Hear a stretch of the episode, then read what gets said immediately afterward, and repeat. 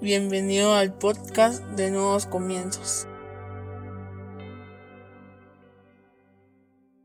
Bienvenidos sean todos y cada uno de ustedes una vez más a Nuevos Comienzos. Qué alegría tenerlos con nosotros este día. Hoy vamos a hablar sobre menos pánico, más fe. Cierra tus ojos, vamos a orar. Padre, en el nombre de Jesús te damos gracias, Señor, por el privilegio que nos das de escuchar tu palabra. Te pedimos que hables a nuestra vida, a nuestra mente, a nuestro corazón, a nuestro espíritu, que renueves nuestros pensamientos, que nos permita, Señor, comprender a cabalidad todo lo que tú quieres enseñarnos este día, pero sobre todo que lo que hoy aprendamos lo podamos llevar a la práctica por medio de obras en nuestra vida diaria, para así no solo ser oidores de tu palabra, sino hacedores de la misma. En el nombre poderoso de Jesucristo. Amén y amén. Como te puedes dar cuenta, cambiamos un poco el inicio ya que hoy tenemos una invitada especial. Así que ella es la que hoy va a tener a su cargo este podcast. Quiero invitarlos a que vayan a su Biblia o a su aplicación en el libro de Lucas, en el capítulo 8, en el versículo 22. Dice la palabra del Señor. Un día subió Jesús con sus discípulos a una barca Crucemos al otro lado del lago, les dijo. Así que partieron, y mientras navegaban, él se durmió. Entonces se desató una tormenta sobre el lago, de modo que la barca comenzó a inundarse y corría en gran peligro. Los discípulos fueron a despertarlo. Maestro, maestro, nos vamos a ahogar, gritaron. Él se levantó y reprendió al viento y a las olas. La tormenta se apaciguó y todo quedó tranquilo. ¿Dónde está la fe de ustedes? Les dijo a sus discípulos. Con temor y asombro, ellos se decían unos a otros, ¿quién es este que manda aún a los vientos y al agua y le obedecen? Como decíamos, el día de hoy vamos a platicar acerca de menos pánico y más fe. ¿Saben? Pensando y analizando un poco estos versículos, Jesús dijo, crucemos al otro lado. El Señor Jesús da una orden o una palabra y no les dice a sus discípulos, crucen, vayan ustedes, yo los alcanzo o me cuentan a ver cómo les va. No, Jesús dice crucemos. ¿Les parece familiar esta frase? Como cuando Él nos pide que hagamos algo o que vayamos de un lugar a otro y, y sabemos que es Él quien nos va a acompañar. ¿Qué sucederá en ese tiempo? No lo sabemos. Lo único que sabemos es que Él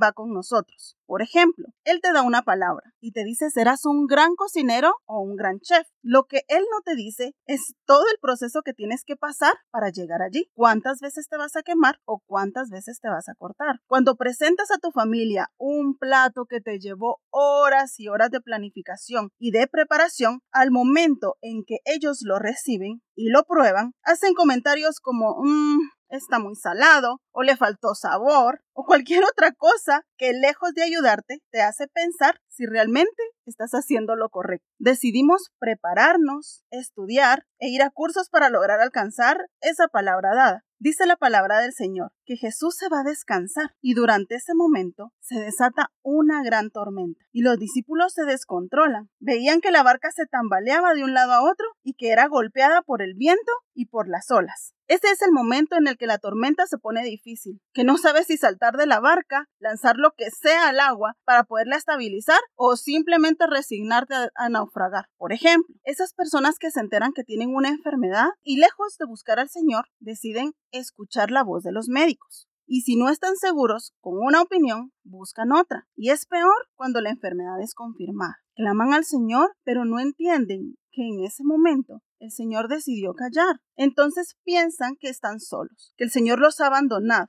Más aún cuando se han sometido a tratamientos costosos y sus finanzas empiezan a menguar. Piensan que están en grave peligro. Comienzan a dudar y a pensar que primero no saben si saldrán de la enfermedad y cómo quedarán sus finanzas. Se frustran y piensan en pedir ayuda a sus familiares, a sus amigos, a cualquier persona. Siempre hay alguien que les recuerda que el Señor está con ellos. Pero aún así, ellos están seguros que en algún momento de la situación el Señor los abandonó. Claman al cielo y muchas veces ese clamor se convierte en reclamo. Piden a gritos al Señor que llegue a su auxilio, pero en ese momento no hay ninguna respuesta de parte de Él. Pierden toda la confianza, se encuentran vulnerables y al no tener respuesta se enojan con el Señor y deciden alejarse de Él. Y para lo único que muchas veces lo buscan es para hacerle saber que Él no es todopoderoso, que no puede ni siquiera con su problema, que no pueden con su enfermedad. Como esa barca, se sienten golpeados y quizá sin rumbo.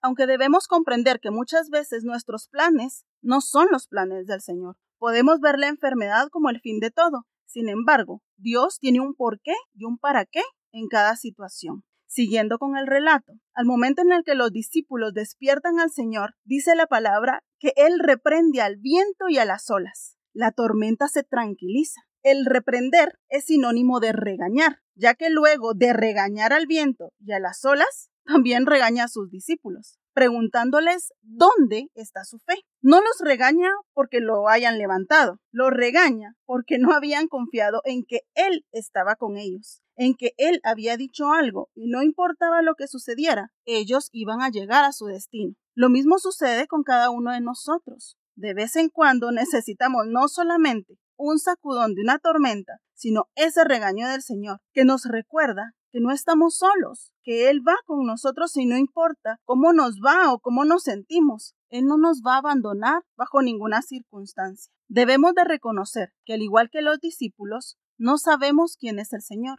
Nos sorprendemos de los milagros y maravillas, pero creemos que no puede pasarnos a nosotros, que solamente le pasa a las personas que están cerca de Él. No comprendemos lo que Él es capaz de hacer por cada uno de nosotros que no solamente somos su creación, sino también somos sus hijos. Sabes, hoy quiero que veas cómo estás, si estás en alguna tormenta y en qué etapa de la tormenta te encuentras. Porque sin duda alguna, todos en algún momento de nuestra vida entramos en tormentas. Y no podemos olvidar que por más fuerte que golpeen las olas o sacuda el viento, el Señor estará contigo. ¿Sabes? Cuando decidimos con mi esposo que yo dejaría de trabajar, y me dedicaría a cuidar a nuestros hijos, no sabíamos que en un par de meses entraríamos en una tormenta, que para nosotros duró unos cuantos años. Al inicio fue muy difícil, pero logramos salir adelante con algunos ahorros. Lo duro fue cuando ya no habían ahorros, ya no había sueldo y teníamos que ver qué hacíamos para lograr salir adelante. Con una bebé, un niño en el colegio,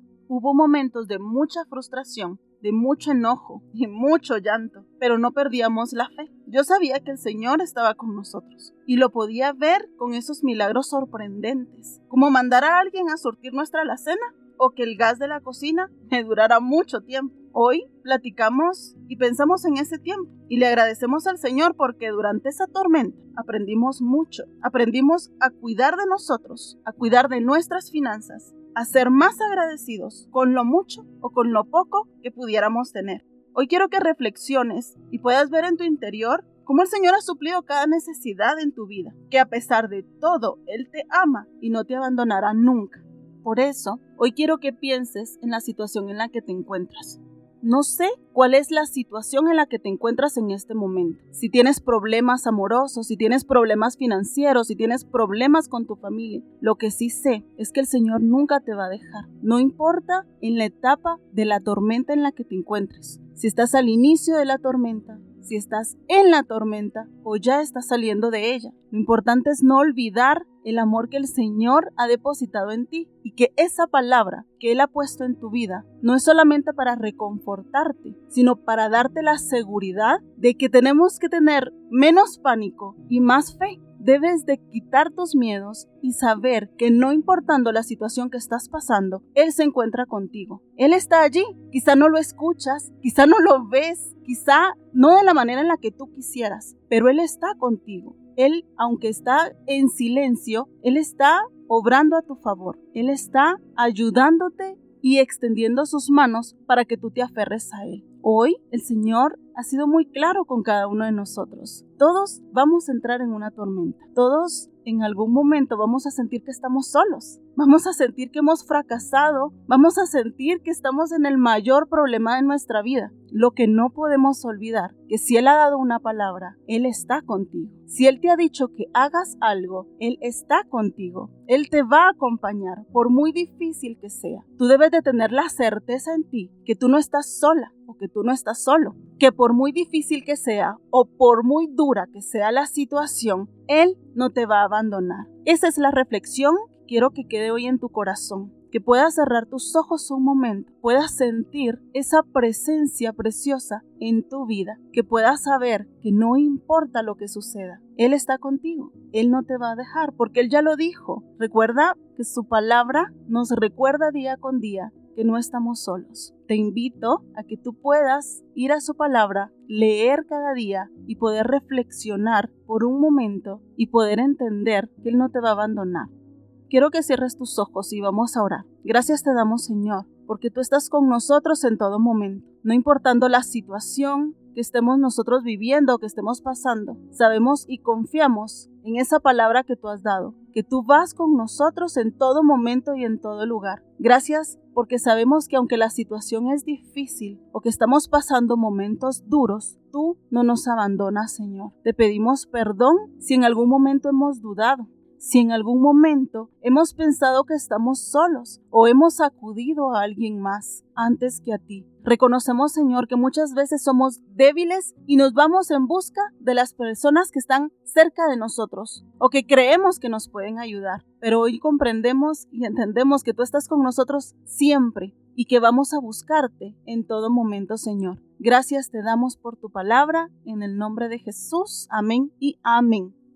Espero que este podcast haya sido bendición para tu vida. Yo te voy a pedir que lo compartas en tus redes sociales, suscríbete a los diferentes canales en donde lo publicamos. Recuerda, miércoles, sábados y domingos hay un nuevo podcast para ti. Que Dios te bendiga.